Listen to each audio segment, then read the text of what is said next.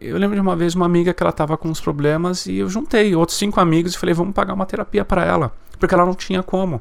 Cada um dava 20 reais, na época somava lá 120 reais, e a gente pagava essa grana para ela fazer terapia, sabe?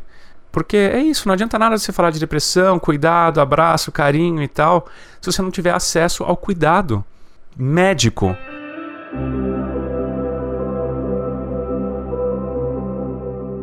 Desabafar com um amigo, familiar ou alguém que você ama te faz bem? Para muita gente, isso faz parte de um processo de cura. Antes de mais nada, eu preciso te dizer que esse episódio não vai encontrar todas as respostas para passar por um transtorno mental.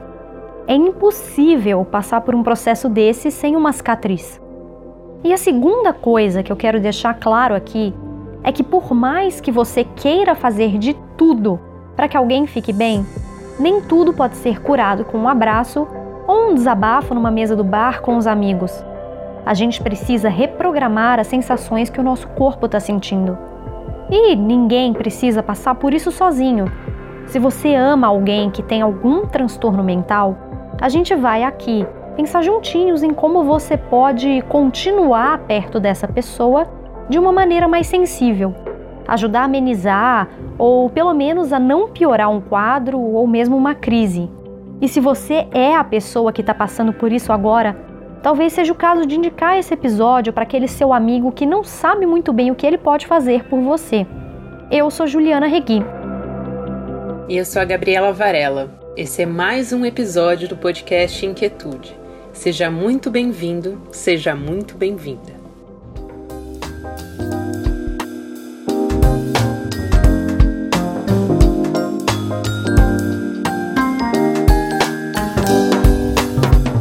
Logo na abertura desse episódio, você ouviu o jornalista Ricardo Gouveia. Lembra dele? Ele apareceu aqui no episódio anterior, sobre burnout. Se você ainda não ouviu esse episódio, eu recomendo que você volte lá antes de continuar essa conversa aqui comigo. A gente já falou sobre como muitos sintomas relacionados às crises de ansiedade despertam sintomas intensos na gente: palpitação, suor, tremedeira um choro compulsivo, mãos geladas. A fala pode ficar descontrolada, ou justamente o contrário, a pessoa pode não conseguir falar de jeito nenhum. Esses são alguns dos sintomas que você pode identificar nessa hora. Uma coisa importante aqui: o diagnóstico faz toda a diferença. Quando você já tem um histórico de transtorno mental, consegue distinguir que toda aquela sensação é porque você está justamente passando por uma crise. Vou dar um exemplo bem pessoal. A minha mãe tem transtorno do pânico, mas isso começou, claro, com um ataque de pânico isolado. Na primeira vez que isso aconteceu, a gente não sabia, e daí eu acabei levando ela para o hospital. Depois, com acompanhamento médico, a gente descobriu que todo aquele susto tinha sido uma crise. E ela hoje, medicada, sabe muito bem diferenciar quando ela está passando mal ou se está tendo um ataque de pânico.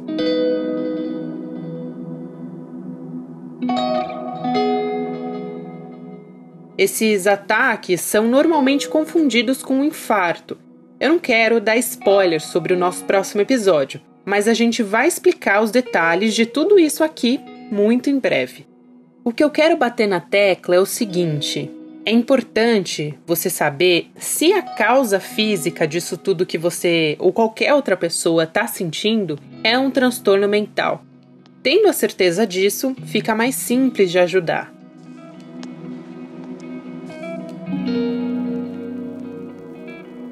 Eu também quero dar um exemplo pessoal aqui. Tenho síndrome do pânico, um tema que a gente vai tratar no próximo episódio, e portanto eu também não quero me alongar muito nesse assunto. Mas durante uma crise, uma coisa que eu oriento meus amigos e familiares a fazerem é me perguntar o que eu preciso. É bem mais simples do que parece, tá? Porque às vezes eu preciso beber água na hora que me vem um ataque de pânico. Mas outras vezes eu só preciso normalizar a situação, sentir um pouco melhor a minha respiração. Em alguns momentos, segurar a minha mão vai ajudar, mas em outros ninguém pode nem me encostar, acho que nem chegar perto de mim. Então o melhor a fazer é me perguntar, sem nenhum julgamento: como eu posso te ajudar? Importante é que ela tenha primeiro um diagnóstico. A segunda postura seria o tratamento. Né? O tratamento é que vai ensinar a pessoa a enfrentar essas situações sem precisar fugir do ônibus.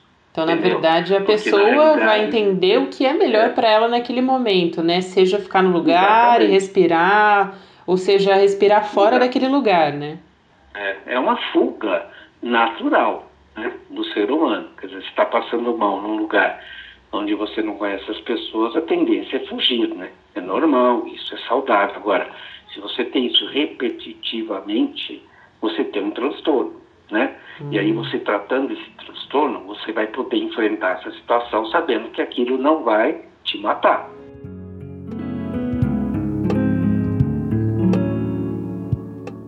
Esse é o psiquiatra Luiz Vicente Figueira de Melo, do Programa de Transtornos de Ansiedade do Instituto de Psiquiatria do Hospital das Clínicas, em São Paulo. Você já ouviu ele por aqui. É bem importante isso porque cada pessoa vai reagir de um jeito. O que dá certo para mim não necessariamente vai dar certo para você. Então, se você estiver junto com uma pessoa que está tendo uma crise, é importante que você não obrigue ela a sair ou permanecer naquele lugar. Mesmo que ela não esteja conseguindo falar, vai acabar tendo uma reação de instinto de ficar ou sair dali. Se você perceber que ela está sendo capaz de te responder, pergunte: você quer continuar aqui? Você quer dar uma volta? Mas não insiste, tá? Sem pressão. Muita gente acaba entrando em pânico junto e isso pode acabar atrapalhando. Então é importante manter a calma e entender que a melhor ajuda que você pode dar é respirar. Parece simples, mas normalmente no meio de uma crise a nossa respiração fica mais ofegante. A gente pode inclusive hiperventilar. Diminuir esse ritmo da respiração é importante nessa hora. A respiração lenta vai ajudar a levar mais oxigênio para o cérebro e amenizar uma sensação de asfixia. E eu já falei aqui, sem pressão. Tenta não ficar muito em cima de quem está passando por isso, sabe? Ela tem o tempo dela. Eu sei que você quer muito diminuir o sofrimento, mas isso pode acabar prolongando a crise. Não adianta dizer que vai passar ou que você pode controlar isso. Essas frases otimistas não vão ajudar nessa hora, porque na real é impossível de controlar, lembra? Para entender isso melhor, você pode voltar lá para o episódio 2, que explica como a ansiedade funciona no nosso organismo. Mas basicamente eu quero lembrar que é um processo involuntário. Quando o nosso centro cerebral entende aquilo como uma situação de perigo, manda uma mensagem para o nosso corpo, que tem algum tipo de reação. Uma crise pode durar cerca de meia hora. Eu sei, ninguém gosta de ter uma crise, todo mundo quer que ela acabe logo, mas ficar pensando nisso não vai ajudar. Então, o importante é aceitar que você está vivenciando e tentar focar em outras coisas. Na respiração, como eu já falei, que vai ajudar a melhorar o fluxo de oxigênio no cérebro, e também no ambiente. Para simplificar, é importante tirar o foco do sintoma que está causando o desconforto e o mal-estar. Focar o olhar em algum objeto daquele ambiente. Se estiver na rua, prestar atenção no trânsito, nas cores, e até em algum som específico daquele lugar. Até o som da sua voz pode ajudar. Porque imagina só o esforço e o cansaço que é toda a energia que o corpo gasta quando ele entra numa crise. Cara, é como se você estivesse numa luta corporal com você mesmo. E ficar pensando nisso, nessas reações corporais, pode intensificar ainda mais esses sintomas. Pensar ou falar sobre essas sensações vai acabar mantendo o foco nisso. Deu para entender?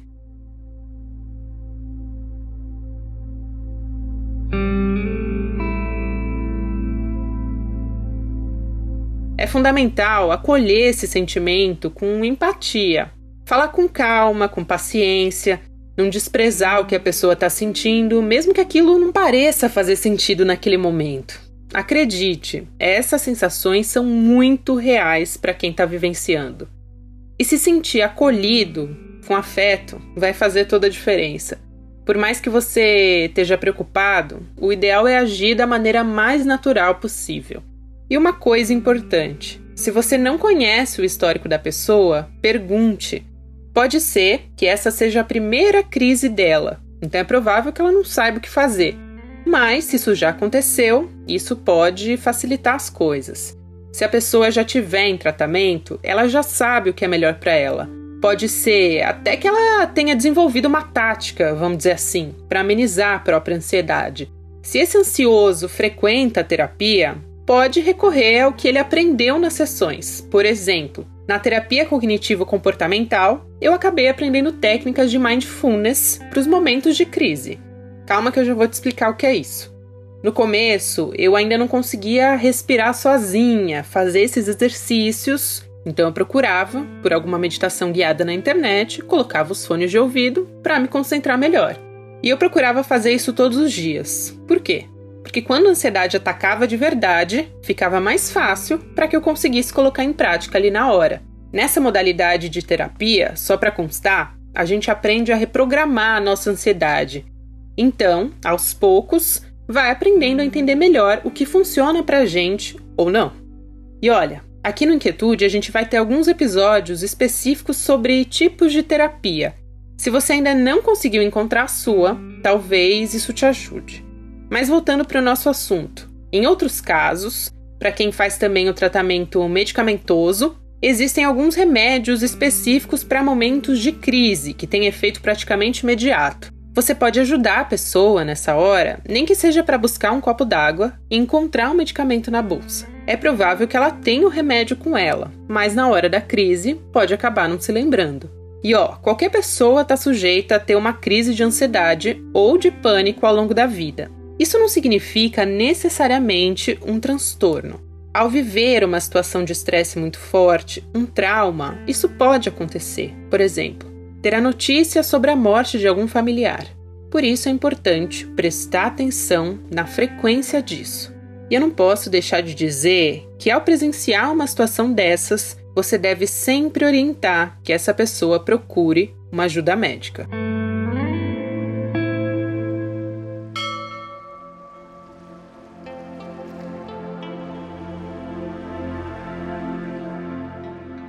Tirar um minutinho para respirar um pouco? Se você estiver num lugar que seja possível fechar os olhos, tenta fazer isso por um minutinho. Eu vou começar te pedindo para prestar atenção na sua respiração. Como que ela tá? Rápida, lenta, profunda? Tenta concentrar o ar na sua barriga e não no tórax. Se você puder, coloque a mão em cima da sua barriga Tá sentindo ela crescendo a cada vez que você inspira? Você sente ela murchando cada vez que o ar sai pelo seu nariz? Presta atenção nesse ar que está entrando e saindo do seu nariz. Qual a temperatura dele? Tenta prestar atenção no seu corpo agora. Tá com a coluna encurvada? Se tiver, tenta mexer um pouco os ombros, endireita suas costas. E o seu maxilar? Está apertando seus dentes? Abre um pouquinho a boca. Ou então coloca a sua língua no céu da boca, tentando relaxar um pouquinho essa região. Deixe os seus dentes sem encostar. Se for possível, espreguiça bem os seus braços agora. Se não der, inclina sua cabeça na direção do seu ombro, para soltar um pouco seu pescoço. Primeiro do lado direito. Agora, faz a mesma coisa do lado esquerdo. Se você tiver com os olhos fechados, vamos voltando aos pouquinhos. Vai abrindo os olhos devagar. E agora vamos respirar fundo, eu e você. Puxando o ar pelas narinas e soltando devagar pela boca. Vamos lá? 3, 2, 1.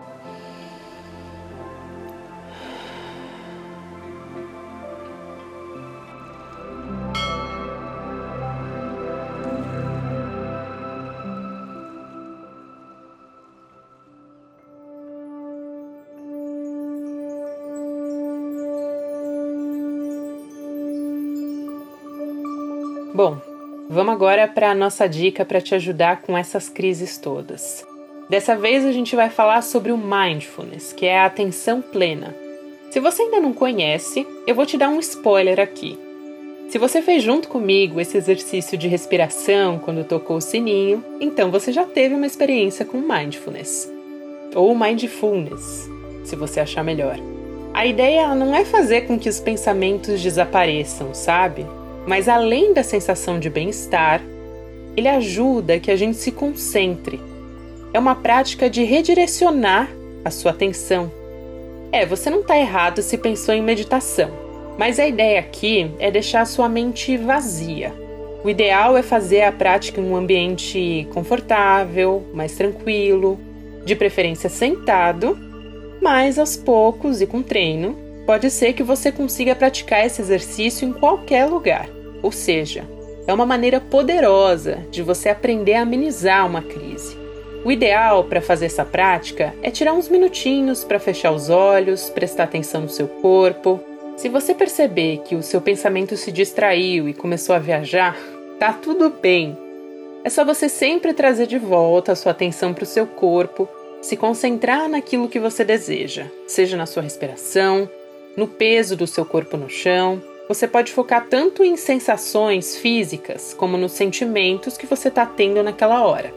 Se você está tenso ou não, por exemplo, se você está sentindo um peso no peito, por aí vai. Depois, você pode focar atenção no ambiente e nos sons de onde você está fazendo aquela prática. Você pode levar o tempo que for necessário. Mas se achar que não consegue fazer isso sozinho para começar, pode procurar no YouTube e também em plataformas de áudio. Para encontrar é bem fácil, você pode pesquisar Mindfulness 5 minutos, por exemplo. Aplicativos como Headspace, Calm e Insight Timer também são uma boa opção.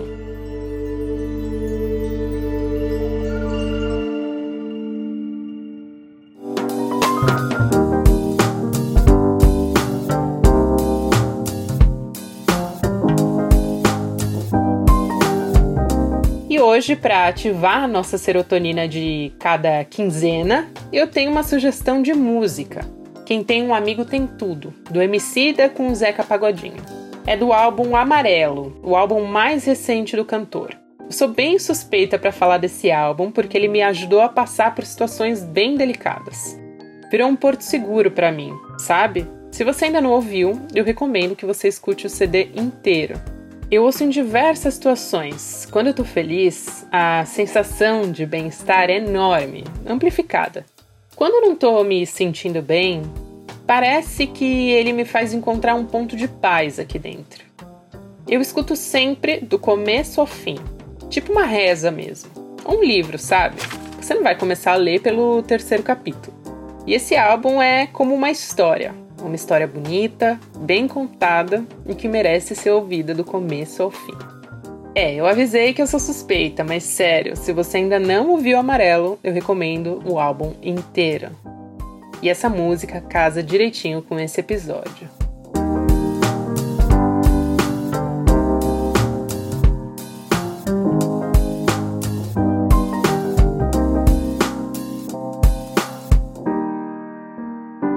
Roteiro desse episódio foi feito por mim, Juliana Regui, e também pela Gabriela Varela. É da Gabi tanto a edição quanto a sonorização desse episódio. Lembramos aqui que não trabalhamos na área médica e buscamos todas as informações em fontes oficiais e especialistas da área. Se você se identificou com algum dos relatos ou sintomas, procure ajuda médica. O CVV, Centro de Valorização da Vida, oferece apoio emocional 24 horas por dia, de forma gratuita, por meio do telefone 188. Você não precisa se identificar na ligação. Quer falar com a gente? Escreva para inquietudepodcast tudo junto gmail.com. Nas redes sociais nós estamos no Instagram com arroba inquietudepodcast e no Twitter com o perfil inquietudepod com D mudo no final.